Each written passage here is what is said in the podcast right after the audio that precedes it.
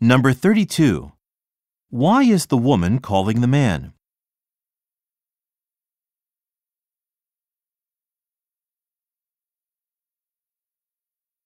Number 33.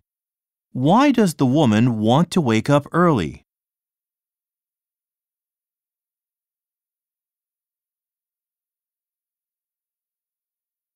Number 34. What does the man say he will do?